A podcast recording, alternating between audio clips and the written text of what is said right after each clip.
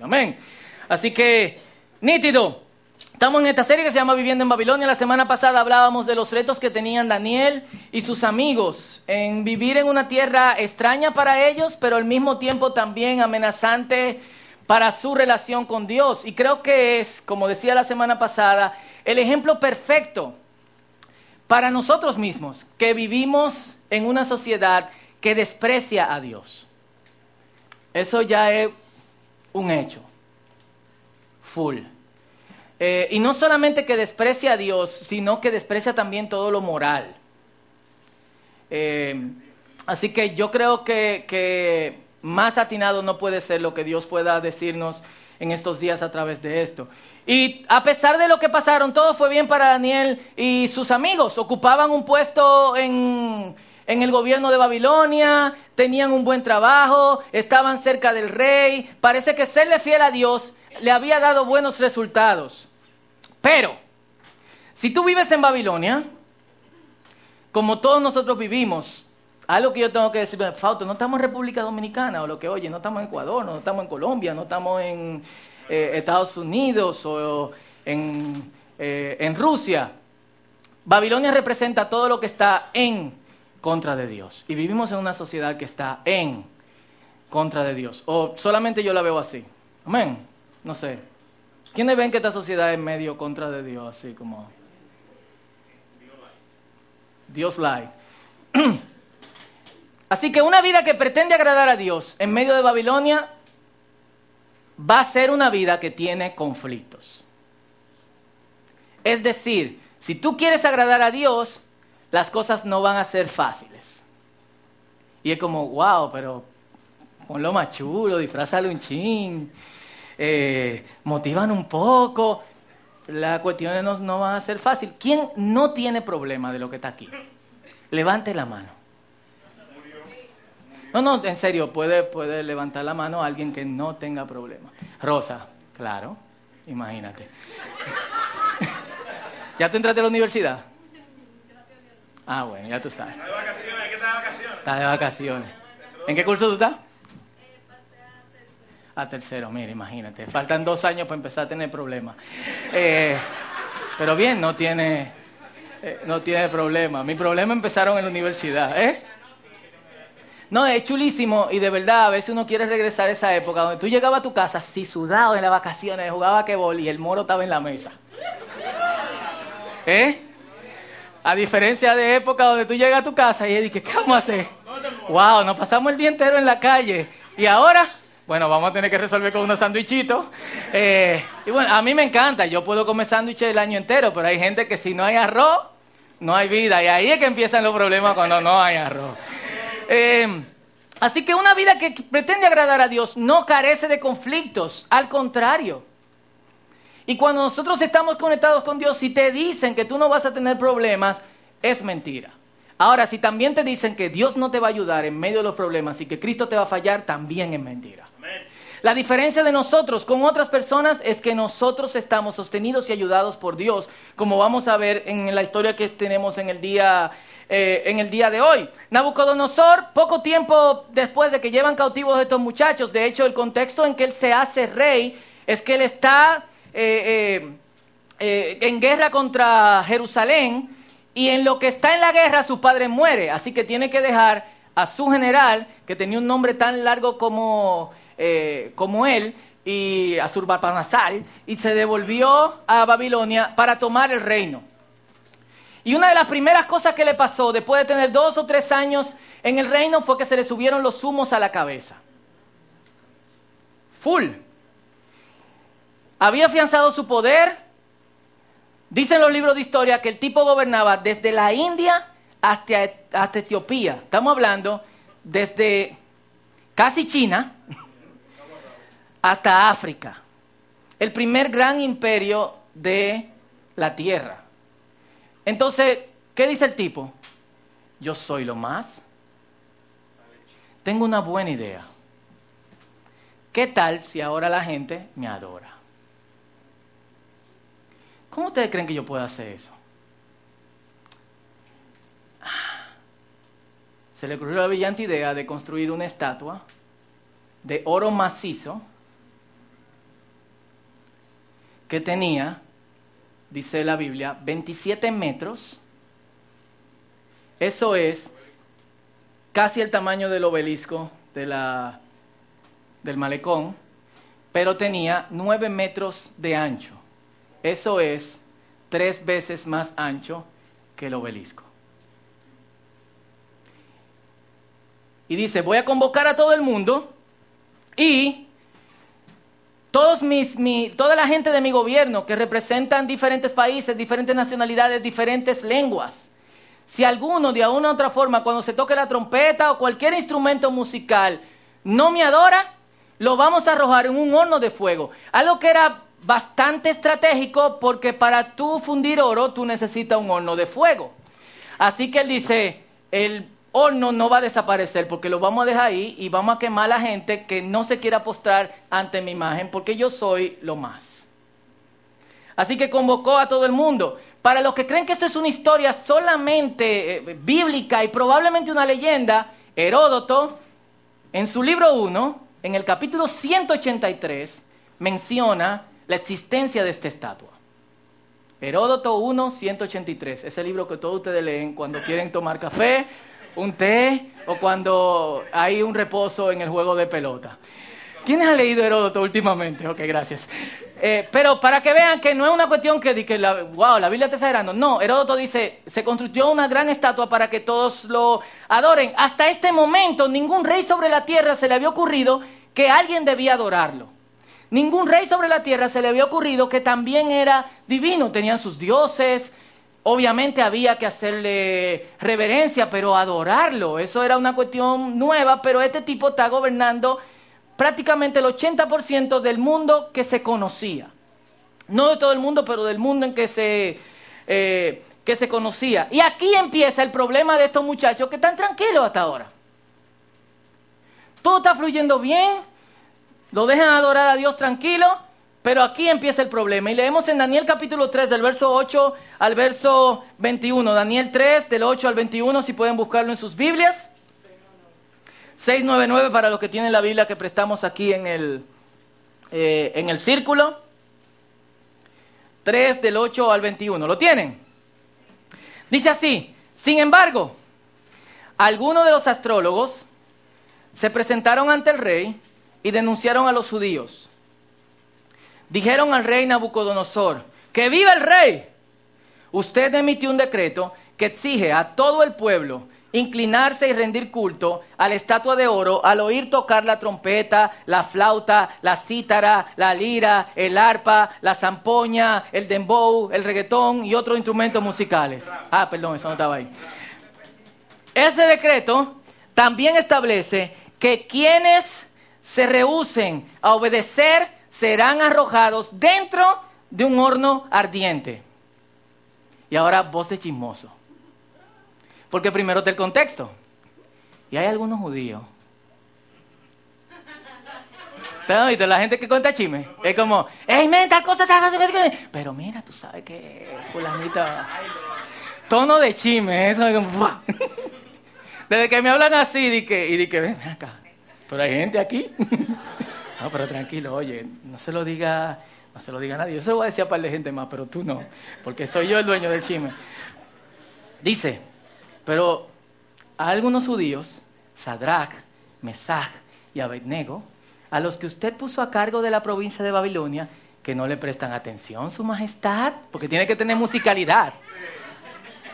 Así como el rap que no he cantado, pero hacen voces y toda la cosa, tiene que tener esto, tiene que tener cuestión no le prestan atención, se niegan a servir a los dioses de su majestad y nos rinden culto a la estatua de oro que usted ha levantado. Entonces Nabucodonosor se enfureció y ordenó que trajeran ante él a Sadrach, Mesach y Abednego. Eran algunos judíos, pero resulta que eran tres. Cuando lo trajeron, Nabucodonosor les preguntó, ¿es cierto, Sadrach, Mesach y Abednego, que ustedes se rehusan a servir a mis dioses y a rendir culto a la estatua de oro que he levantado? Les daré una oportunidad para inclinarse y rendir culto a la estatua que he hecho cuando oigan el sonido de los instrumentos musicales. Sin embargo, si se niegan, serán inmediatamente arrojados al horno ardiente y entonces, ¿qué Dios podrá rescatarlos de mi poder? Miren a qué punto se le había subido los humos a la cabeza. ¿Qué Dios podrá rescatarlos de mi poder? Sadrach, Mesach y Abednego, y esta es la parte ápera, contestaron, oh Nabucodonosor, no necesitamos defendernos delante de usted. Si nos arrojan en el horno ardiente, el Dios a quien servimos es capaz de salvarnos. Él nos rescatará de su poder, su majestad. Pero aunque no lo hiciera, y esto es lo mucho más, pero este es un capítulo como que va poniéndose bueno. Pero aunque no lo hiciera, deseamos dejar en claro ante usted que jamás serviremos a sus dioses, ni rendiremos culto a la estatua de oro que usted ha levantado. Yo, ustedes me conocen, cada vez que yo veo una cuestión así, yo me imagino como una de esa batalla de rap. De... Y los tipos la trocan que ¡wow! Y la buscó solquillado así como. Y los tipos, ¿y qué, qué van a hacer? No lo vamos a hacer. Improvisando, ¡wow! Todas las voces de la gente alrededor. ¿Que ustedes han visto esas cuestiones? ¿eh? Es como. ¿Eh? ¿Y qué? Sí.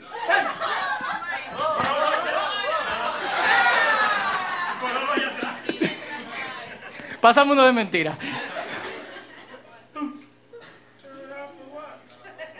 Oh. ¿Eh? Y Nabu. Nabu. Claro. Obviamente se enojó. Pero miren dónde empieza el problema de Nabucodonosor. Miren dónde empieza el problema de Nabucodonosor. En la siguiente pregunta. ¿Qué Dios podrá rescatarlos de mi poder? Es la pregunta que nos hace constantemente la presión del mundo. ¿Dónde está Dios? Pero es la pregunta que asegura la victoria. Porque en el momento en que tú haces esa pregunta, en que te hacen esa pregunta, ya no te están desafiando a ti, sino que han empezado a desafiar a Dios. Fue la pregunta que Faraón le, hizo, le dijo a Moisés. Fue lo que Faraón le dijo. O sea, ¿a qué Dios que ustedes van a adorar? Fue la pregunta que los filisteos hacían cuando tenían a, Sansón sin ojos, débil, con poquito cabello como yo, eh, a pesar de estar acostumbrado a tener su melena y, su barba, y traigan a Sansón para que nos entretengan a ver si su Dios lo libera. Es la pregunta que hace Goliat y que enfurece a David. A David no le importaba que, que Goliat estaba desafiando a los judíos.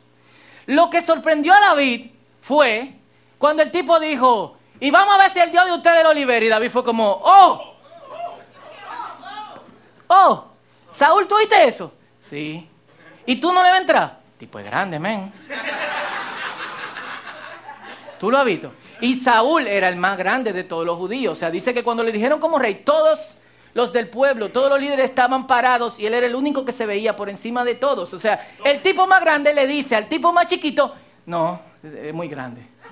Pero está desafiando a Dios. Y, David, ¿qué fue lo que le dijo? Tú vienes contra mí con espada, con, con arco, con flecha, con lanza, pero yo vengo contra ti en el nombre de Dios y Dios te integrará en. ¿Quién eres tú? Para desafiar a Dios. No es a desafiarme a mí, no es desafiar al pueblo. ¿Quién eres tú para desafiar a Dios? En el momento en que la gente se mete con Dios, se mete en problemas. Y ya tú no tienes más nada que hacer, sino rendirte porque Dios va a hacer lo suyo. Y fue lo que hicieron los muchachos. Esa fue su respuesta que cada vez más me impresiona. Dice, si nos arrojan al horno al diente, el Dios a quien servimos es capaz de salvarnos. Él nos rescatará de su poder. Y si no lo salva, y si no nos salva, igual nosotros no lo vamos a hacer. Seguimos creyendo en Dios. Y es probable que nosotros hoy mismo tengamos que ajustar nuestras creencias a este estándar. Porque cuando nos vemos en, menos en medio de situaciones donde oramos al Señor y donde esperamos el rescate de Dios, pero aparenta no llegar el rescate de Dios, nos desanimamos y soltamos de una nuestra conexión con Dios. Y yo he visitado a esta gente desanimada que dicen, yo no puedo seguir creyendo en Dios. Porque cuando yo pedí que pasara esto, no pasó.。y debemos hacernos esa pregunta. ¿Cómo yo me sentiría en el peor de los casos como creyente en Dios? ¿Cómo yo me sentiría si el peor de los casos termina siendo catástrofe? ¿Seguiría adorando a Dios? El estándar que nosotros tenemos que seguir es este, donde es la voluntad de Dios, sea que nos salve o sea que no nos salve. Es el estándar, no es fácil. Es el estándar de Jesús. Padre, esto está difícil. ¿Qué tú crees si cambiamos el plan? Pero que se haga tu voluntad, no la mía. Full. Hasta Jesús. Y en un texto alternativo bien antiguo, dice que Sadrach, Mesach y Abednego, en una oración larga, decían esto, Señor, ya no hay lugares donde se te hagan sacrificios, remontándose a que ya no hay templo. Pero ahora, con nuestra vida en peligro, y con un espíritu humilde. Acéptanos como si fuésemos ofrendas quemadas de decenas de miles de corderos engordados. Y que nuestro sacrificio sea aceptable a ti hoy, porque no dejas en vergüenza a aquellos que vienen confiando en ti y han decidido madurar bajo tus enseñanzas. ¿Cuántos dicen amén? Y ahora, con todo nuestro corazón te seguimos. Solo en ti nos maravillamos y buscamos tu rostro. ¡Wow!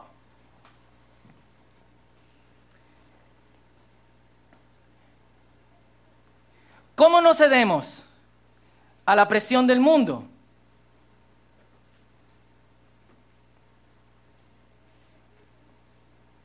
El pasaje nos da la clave. Dejamos de tenerle miedo a los hombres y todo nuestro temor pasa al Señor. Temor en el sentido eh, positivo. Celulares, por favor. Gracias. A todos los que me escuchan en toda esta área. Jesús nos da la clave. Jesús dice en Mateo capítulo 10, versículo 26 al versículo 28, así que no tengan miedo de aquellos que los amenazan, pues llegará el tiempo en que todo lo que está encubierto será revelado y todo el secreto se dará a conocer a todos. Lo que ahora les digo en la oscuridad, grítenlo por todas partes cuando llegue el amanecer. Lo que les susurro al oído, grítenlo desde las azoteas para que todos los escuchen. No teman a los que quieren matarles el cuerpo no pueden tocar el alma. Teman solo a Dios, quien puede destruir tanto el alma como el cuerpo en el infierno. Jesús está diciendo, hay un cambio de enfoque. Los hombres solamente pueden hacerle daño a tu cuerpo. Pero una vida que no agrada a Dios le hace daño a su cuerpo y al hombre interior, a su alma. Entonces, ¿a quién debemos de nosotros, quién nosotros debemos de poner los ojos? Obviamente en Dios. Y ese es el estándar. Es la decisión que nosotros tenemos que tomar hoy. La decisión que yo tengo que tomar hoy es, yo me someto a la voluntad de Dios, sea que me beneficie o sea que aparentemente me perjudique. Yo confío en Dios porque yo sé que Dios no me va a dejar en vergüenza. ¿Cuántos dicen amén? Está difícil, pero es algo que nosotros tenemos que hacer ahora. Y yo creo que tomar esa decisión y mantenerla firme viene de una vida que tiene intimidad con Dios. Lamentablemente, nosotros sabemos más hablar de Dios en público que hablar con Dios en privado. Ponemos versículo bíblico aquí, ponemos versículo bíblico allí, hablamos con otro acerca de Dios, pero ¿cómo tú estás hablando con Dios? ¿Es esa conexión continua? Porque es en esa conexión donde nosotros nos fortalecemos, para poder hablar con propiedad en los momentos en que alguien dice que Dios es que te va a liberar de mis manos. No hay vuelta atrás. Entonces no es solamente una decisión mental y de pensamiento, sino es una decisión de cambio en mi estilo de vida. Es una decisión de descansar constantemente en la presencia de Dios para que en el momento de la turbulencia yo pueda seguir descansando. Es la decisión de verme en este mismo instante en las manos de Dios, porque yo estoy en la mano de Dios, porque tú estás en las manos de Dios. No deje que nadie te diga otra cosa, estamos en las manos de Dios. La Biblia dice, tu diestra nos sostiene.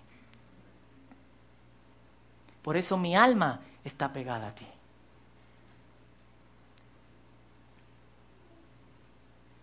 Pero si pensamos en que estamos en las manos de Dios cuando todo tiembla, obviamente no nos vamos a dar cuenta que estamos en las manos de Dios. Pero si sabemos que estamos sostenidos en la mano de Dios, cuando todo tiemble, vamos a decir, estoy seguro porque estoy en las manos de Dios. ¿Cómo tú llegas a ese punto? Intimidad con Dios. A diario. Y hoy más que nunca esto es necesario porque nosotros estamos viviendo un tiempo peligroso. Yo no tengo el don de ver el futuro. Eh, soy medio profético porque tengo que controlarme con los mensajes porque nada más mando látigo, entonces tengo que decir, motívalos, Fausto, motívalos, motívalos. Eh, motívalos. Pero yo veo un tiempo en el que ser cristiano no solamente va a ser difícil filosóficamente, sino que va a ser difícil hacer negocios, trabajar, interactuar, moverse si tú crees en el Señor. Yo lo estoy viendo eso. Quizás nosotros no vivamos para esa época, pero sí nuestros hijos. Se está acercando ese momento. Hay una agenda mundial que están estableciendo, no sé quién, pero estoy muy seguro que viene de los gobernadores de este mundo que lo hacen desde el mundo de las tinieblas, como leímos en Efesios capítulo 6. Y cada vez más nos acercamos a el mundo donde filosóficamente Dios no es la norma, ni siquiera lo moral.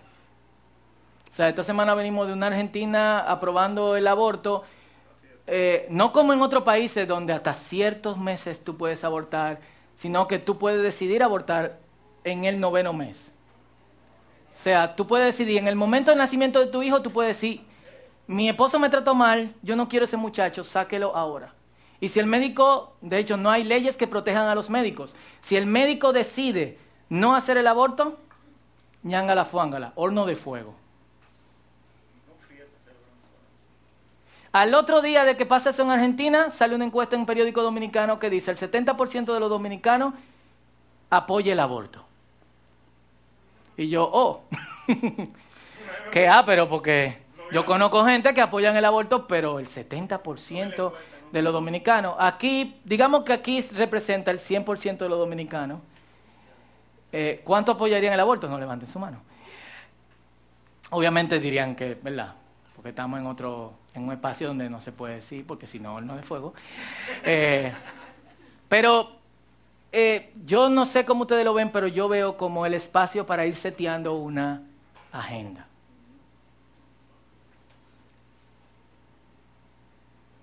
Y nos acercamos a ese tiempo del que Jesús habla en Mateo capítulo 24. Y él dice, versículos 10 al 13, muchos se apartarán de mí, se traicionarán unos a otros y se, odiarán.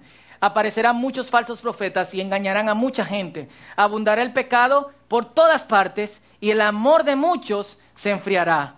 Pero el que se mantenga hasta el fin será salvo. O sea, la gente, su amor se está enfriando. ¿En qué época de la historia de la humanidad una persona decía, casi pariendo, sáquenme a mi hijo?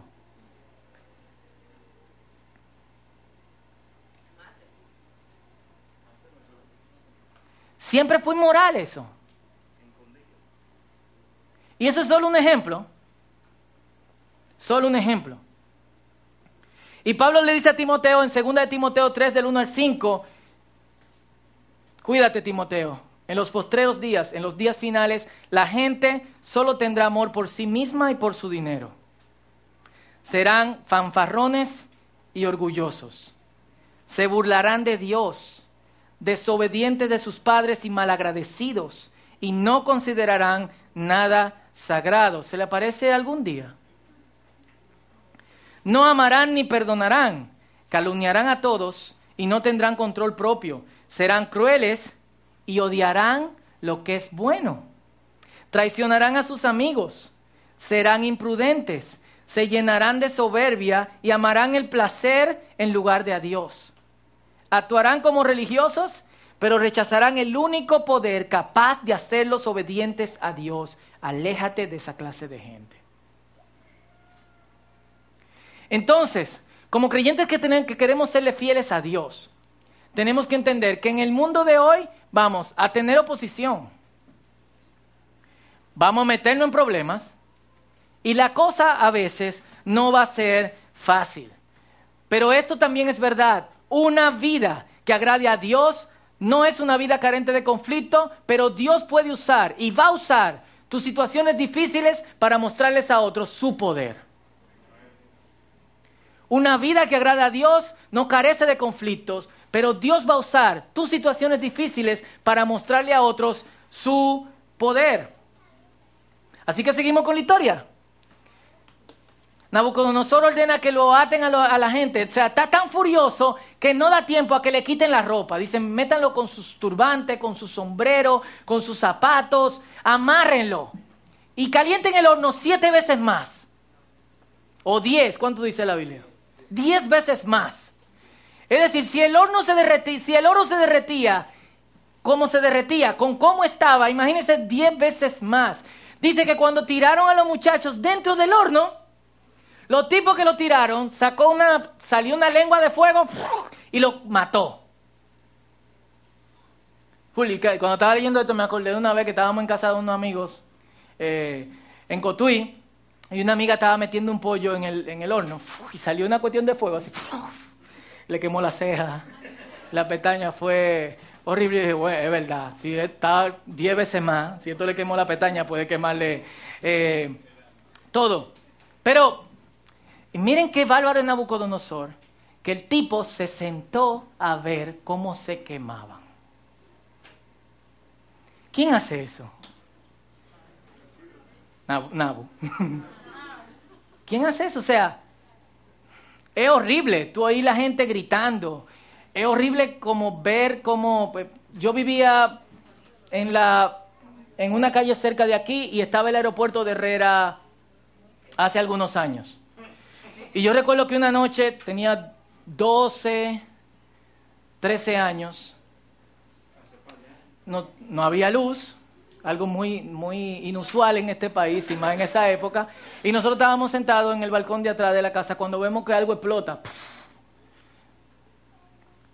Eh, mis tíos estaban en el otro balcón del otro lado y entran inmediatamente y dicen, cayó un avión, cayó un avión. Fue raro porque el avión cayó al lado del edificio, pero se vio la explosión como detrás, qué sé yo. Eh, lo que saben de física pueden decir cómo se llama esa cuestión.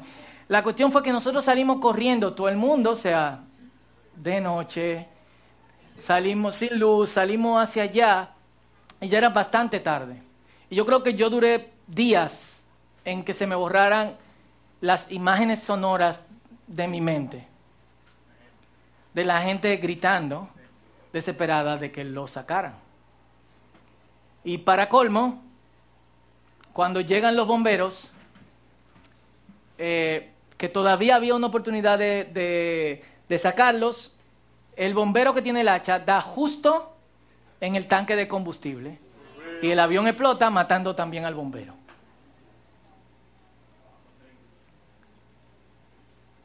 Imaginándome eso, yo no quiero pensar ¿Qué persona tan cruel puede ser que se siente a ver como otros mueren? Pero cuando Nabucodonosor está viendo tranquilo, le pregunta al que está al lado y le dice, no, no eran tres los que echamos. Sí, ahí hay cuatro y el cuarto parece como hijo de los dioses.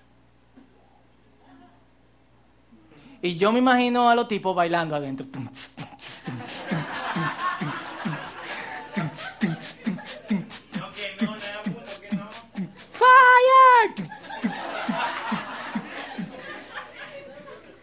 Y oigan lo que hace Nabucodonosor. Él dice, hey, Sadrach, Mesach y Abednego, vengan acá. Y los tipos salieron y mientras salía dice que se le agolpaban todos los otros eh, que estaban de testigos ahí, que eran tan crueles como Nabucodonosor, y lo olían, no olían a fuego, lo tocaban, no estaban calientes, lo, lo sentían y no había pasado nada con ellos. Dios los libró. Y chequen el cambio en el viejo Nabucodonosor. Dice,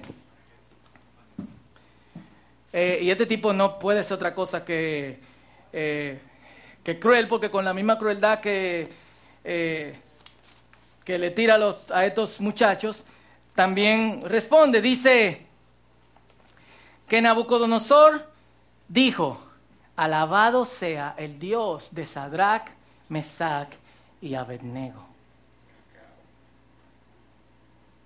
Envió a su ángel para rescatar a sus siervos que confiaron en él.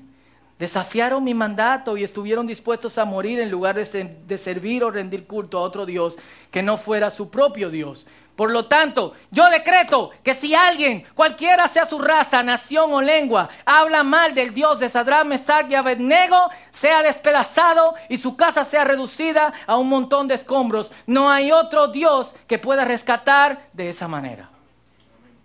¡Wow! Y está fuerte la respuesta. Yo sé que la mesa me dice, bájale algo, no, tranquilo. Oye, ya, tranquilo. Ten, misericordia, déjalo ahí, que nada más lo alaben. Eh, pero chequearon, no es solamente que Dios nos libera, sino que Dios usa la oportunidad para que nosotros seamos rescatados. Y lo que pasó pasó por el resultado de la vida de intimidad con Dios de estos muchachos. Y uno puede pensar, ya hoy no hay ese tipo de personas. Eso que dicen, no confío que Dios me va a ayudar y si, y si Dios no me ayuda, tampoco. Yo voy a confiar que Dios me va a ayudar. Hace años yo encontré una carta de un pastor joven de Zimbabue eh, nosotros tuvimos aquí, creo que el año pasado, a Nacha Mpunga, ¿se acuerdan de ella? Algunos. Eh, que sus padres fueron asesinados en, en ese régimen militar de Zimbabue y ella trabajaba con personas que habían, que sus familiares habían sido asesinados y trabajaba en reconciliar a los asesinos con los padres, los padres, hijos, hermanos o amigos de las víctimas. Y años después se dio cuenta que sus padres no murieron en un accidente, sino que fueron víctimas de alguien que fue a pedirle perdón. Ese régimen despreciaba a aquellos que servían a Dios. Y este pastor, a punto de ser asesinado, escribe, soy parte de la comunidad de los que no se avergüenza. Tengo el poder del Espíritu Santo. La suerte está echada. He cruzado la línea la decisión fue tomada porque soy su discípulo. No voy a mirar atrás, no voy a dar tregua, no disminuiré el ritmo, no pararé o retrocederé. La gente estaba tratando de convencerlo de que dejara de predicar la palabra de Dios porque eso estaba poniendo su vida en peligro. Y esta es su respuesta. Mi pasado ha sido redimido, mi presente tiene sentido, mi futuro está asegurado.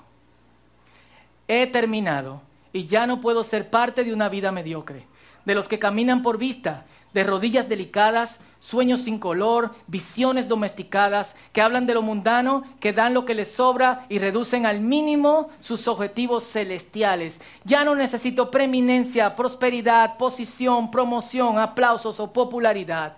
No tengo que estar en lo cierto, ser el primero, el príncipe, reconocido, elogiado, amado o apreciado. Ahora vivo por fe, me postro en su presencia, camino con paciencia, me inclino en oración y obro con poder. Mi objetivo está determinado, mi caminar es rápido, mi meta es el cielo, mi camino es angosto, la vía difícil, los que me acompañan pocos, mi guía confiable. Mi misión entonces es clara no puedo ser comprado, desalentado, desviado, seducido, cambiado, engañado o retrasado. Y no retrocederé aunque venga el sacrificio. No dudaré en presencia del enemigo. No me entrego a los valores de la popularidad y no deambularé en el laberinto de la mediocridad. No me rendiré ni callaré y no daré tregua hasta que duerma. Por mí ya se ha orado, él ha pagado y predicó y predico la causa de Cristo. Soy un discípulo de Jesús. Debo seguir adelante hasta que Él venga. dar hasta que no pueda más, predicar hasta que todos sepan y trabajar hasta que Él me detenga. Y cuando Él venga por los suyos, dirá que me conoce. Mi bandera es clara. Al día siguiente lo mataron.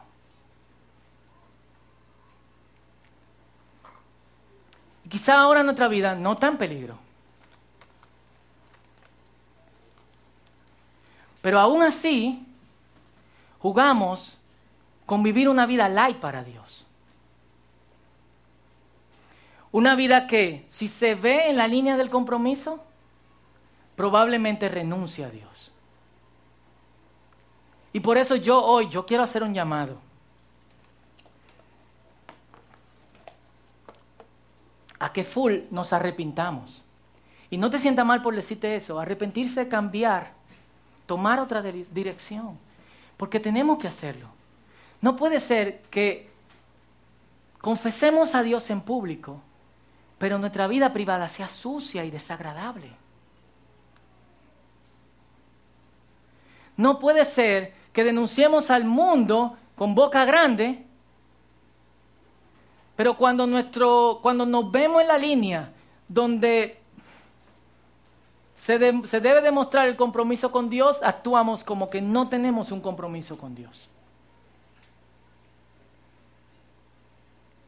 Y no puede ser que escuchemos la palabra de Dios continuamente y no cambiemos. No puede ser.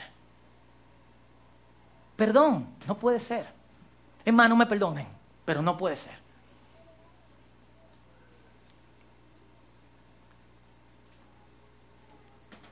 Yo creo que hoy es el día en que nosotros tenemos que decirle a Dios, Señor, perdónanos. Yo quiero vivir una vida de compromiso contigo, real. Yo quiero rendirme ante tu voluntad. Y yo quiero ser lo que tú quieres que yo sea, aunque eso me cueste y sea difícil. Y si tú quieres hacer eso conmigo hoy, ponte de pie donde estás y vamos a presentarnos delante de Dios.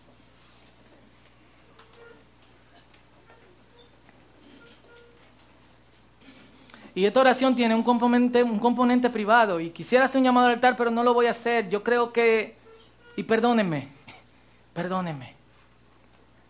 Yo creo que todos tenemos que arrepentirnos a cierto nivel.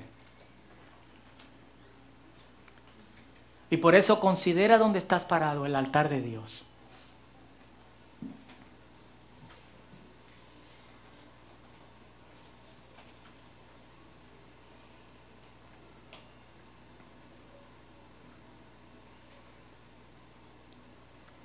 Y esta oración tiene un componente personal. También tiene un componente público.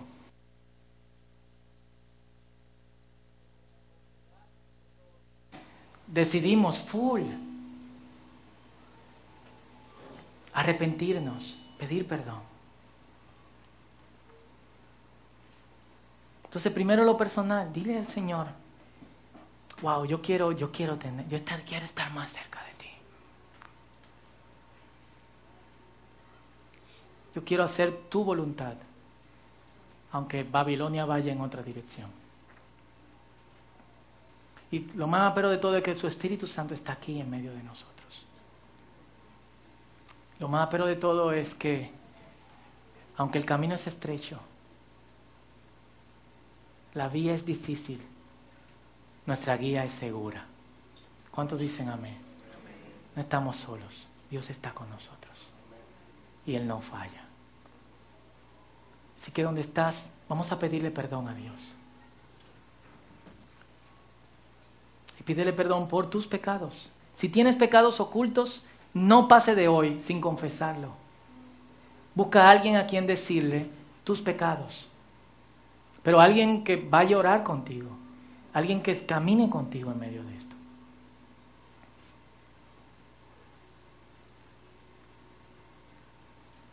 Oremos, este es este es tu tiempo con Dios. Vamos a arrepentirnos delante de Él.